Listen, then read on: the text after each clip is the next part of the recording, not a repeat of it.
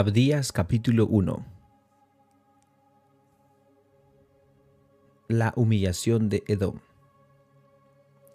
Visión de Abdías Jehová el Señor ha dicho así en cuanto a Edom.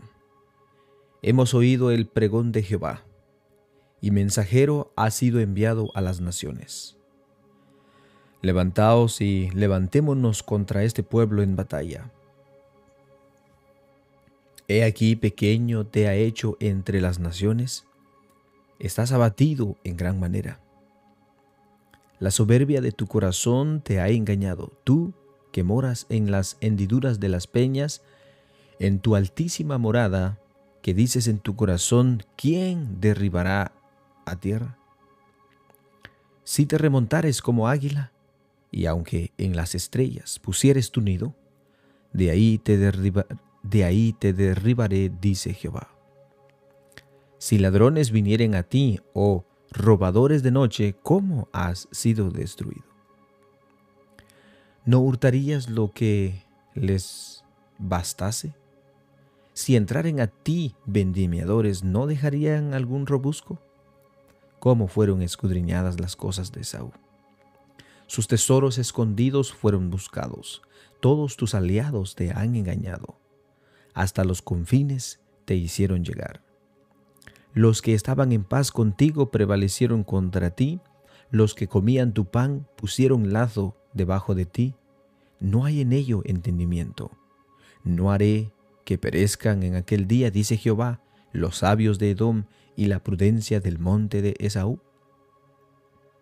Y tus valientes, oh Temán, serán amedrentados, porque todo hombre será cortado del monte de Esaú por el estrago. Por la injuria a tu hermano Jacob te cubrirá vergüenza, y serás cortado para siempre.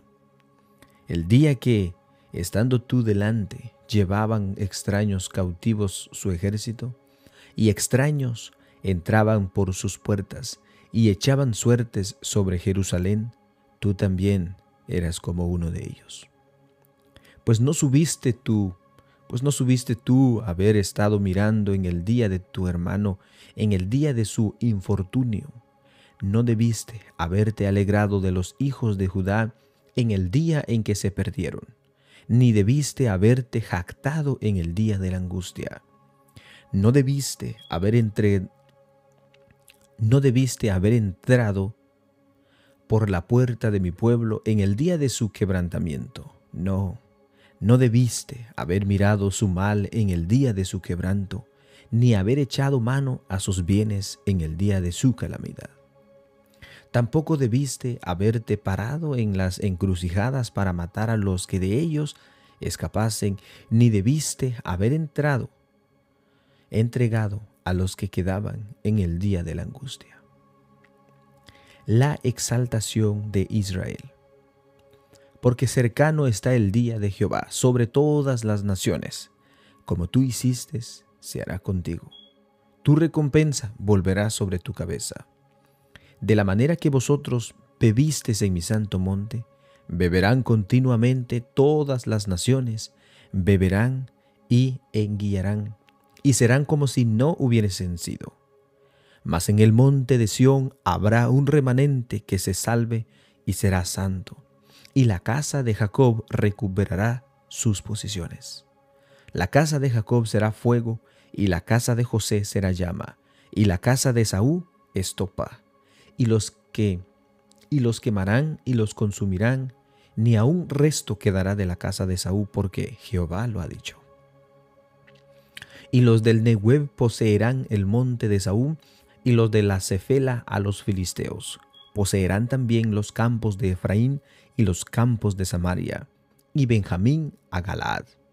Y los cautivos de este ejército de los hijos de Israel poseerán lo de los cananeos hasta Sarepta, y los cautivos de Jerusalén hasta en Sarafad poseerán las ciudades del Nehueb, y subirán salvadores al monte de Sión para juzgar al monte de Saúl, y el reino será de Jehová.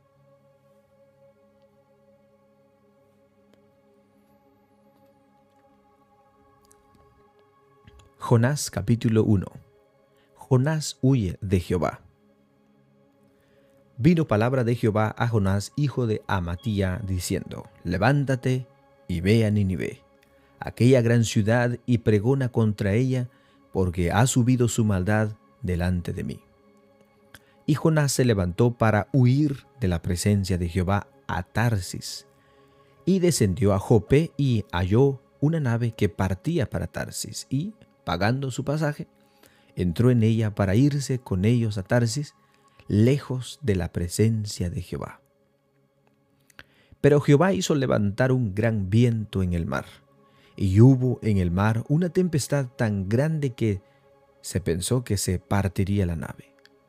Y los marineros tuvieron miedo y cada uno clamaba a su Dios, y echaron al mar los enseres que había en la nave para descargarla de ellos. Pero Jonás había bajado al interior de la nave y se había echado a dormir. Y el patrón de la nave se le acercó y le dijo, ¿qué tienes, dormilón?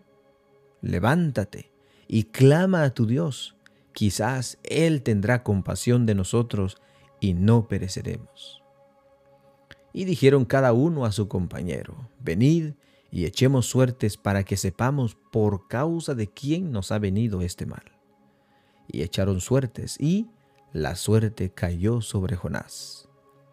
Entonces le dijeron ellos, decláranos ahora por qué nos ha venido este mal. ¿Qué oficio tienes y de dónde vienes? ¿Cuál es tu tierra y de qué pueblo eres? Y él respondió, soy hebreo y temo a Jehová, Dios de los cielos, que hizo el mar y la tierra. Y aquellos hombres temieron sobremanera y le dijeron, ¿por qué has hecho esto? porque ellos sabían que huía de la presencia de Jehová, pues él se lo había declarado.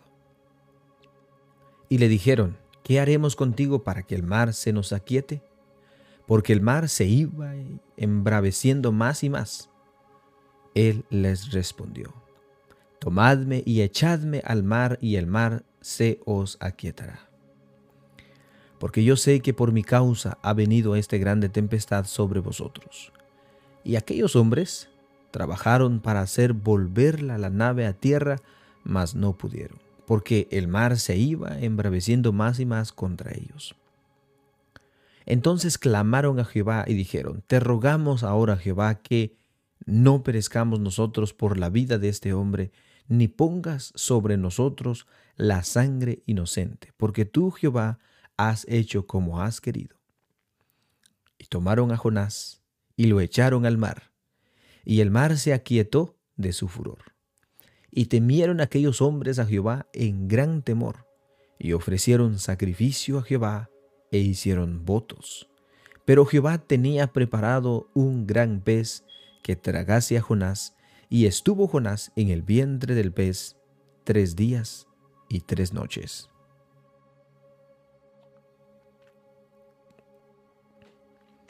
Jonás capítulo 2 Entonces oró Jonás a Jehová su Dios desde el vientre del pez, y dijo, Invoqué en mi angustia a Jehová, y él me oyó.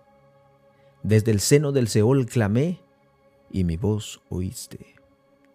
Me echaste a lo profundo, en medio de los mares, y me rodeó la corriente. Todas tus ondas y tus olas pasaron sobre mí. Entonces dije, desechado soy de delante de tus ojos, mas aún veré tu santo templo. Las aguas me rodearon hasta el alma, rodeóme el abismo. El alga se enredó en mi cabeza. Descendí a los cimientos de los montes, la tierra echó sus cerrojos sobre mí para siempre. Mas tú sacaste mi vida de la sepultura, oh Jehová Dios mío, cuando mi alma desfallecía en mí, me acordé de Jehová, y mi oración llegó hasta ti en tu santo templo. Los que siguen vanidades ilusorias, su misericordia abandonan. Mas yo con voz de alabanza te ofreceré sacrificios, pagaré lo que prometí, la salvación es de Jehová. Y mandó Jehová al pez y vomitó a Jonás en tierra. Jonás capítulo 3. Nínive se arrepiente. vino palabra de Jehová por segunda vez a Jonás diciendo, Levántate y ve a Nínive, aquella gran ciudad, y proclama en ella el, mensaje que yo te diré. Y se levantó Jonás y fue a Nínive conforme a la palabra de Jehová, y era Nínive ciudad grande en extremo, de tres días de camino. Y comenzó Jonás a entrar por la ciudad camino de un día, y predicaba diciendo, De aquí a cuarenta días Nínive será destruida. Y los hombres de Nínive creyeron a Dios y proclamaron ayuno y se vistieron de silicio desde el mayor hasta el menor de ellos. Y llegó la noticia hasta el rey de Nínive, y se levantó de su silla, se despojó de sus vestidos, y se cubrió de silicio, y se sentó sobre ceniza. E hizo proclamar anunciar en Nínive, por mandato del rey de sus grandes, diciendo, hombres y animales, bueyes y ovejas, no gusten cosa alguna, no se les dé alimento, ni beban agua, sino cúbranse de silicio hombres y animales y clamen a Dios fuertemente y conviértase cada uno de su mal camino, de la rapiña que hay en sus manos. ¿Quién sabe si se volverá y se arrepentirá Dios y se apartará del ardor de su ira y no pereceremos? Y vio Dios lo que hicieron, que se convirtieron de su mal camino y se arrepintió del mal que había dicho que les haría y no lo hizo. Jonás capítulo 4 El enojo de Jonás Pero Jonás se apesadumbró en extremo y se enojó. Y oró a Jehová y dijo, Ahora, oh Jehová, ¿no es esto lo que yo decía estando aún en mi tierra? Por eso me apresuré a huir a Tarsis porque ¿Sabía yo que tú eres un Dios clemente y piadoso, tardo en enojarte y grande en misericordia, y que te arrepientes del mal? Ahora pues, oh Jehová, te ruego que me quites la vida, porque mejor me es la muerte que la vida. Y Jehová le dijo, ¿haces tú bien en enojarte tanto? Y salió Jonás de la ciudad y acampó hacia el oriente de la ciudad, y se hizo allí una enramada y se sentó debajo de ella a la sombra hasta ver qué acontecería de la ciudad. Y preparó Jehová Dios una calabacera, la cual creció sobre Jonás para que hiciese sombra sobre su cabeza y le librase de su malestar, y Jonás se alegró grandemente por la calabacera. Pero al venir el alba del, del, día siguiente, Dios preparó un gusano, el cual hirió la calabacera y se secó. Aconteció que al salir el sol preparó Dios un recio viento solano, y el sol hirió a Jonás en la cabeza, y se desmayaba y deseaba la muerte, diciendo, Mejor sería para mí la muerte que la vida. Entonces dijo Jonás, Dios a Jonás, ¿tanto te enojas por la calabacera? Y él respondió, mucho me enojo hasta la muerte. Y dijo Jehová, ¿tuviste tú lástima de la calabacera? en la cual no trabajaste, ni tú la hiciste crecer, que en espacio de una noche nació y en espacio de otra de otra noche pereció. Y no tendré yo piedad de Nínive, aquella gran ciudad donde hay más de ciento veinte mil personas que no saben discernir entre su mano derecha y su mano izquierda y muchos animales.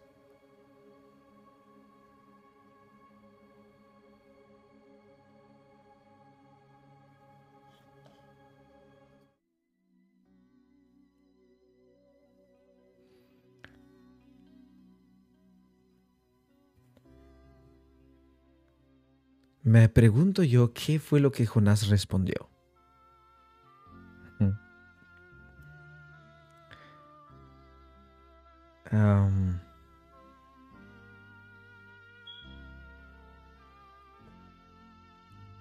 ¿Cuántos Jonases hay en este mundo?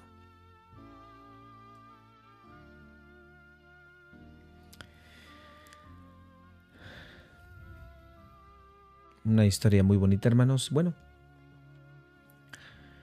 espero que la palabra de Dios sea de bendición para nosotros y que meditemos en ella constantemente. Hermanos, que tengan todos un bendecido día y que Dios los bendiga. a cada uno de ustedes.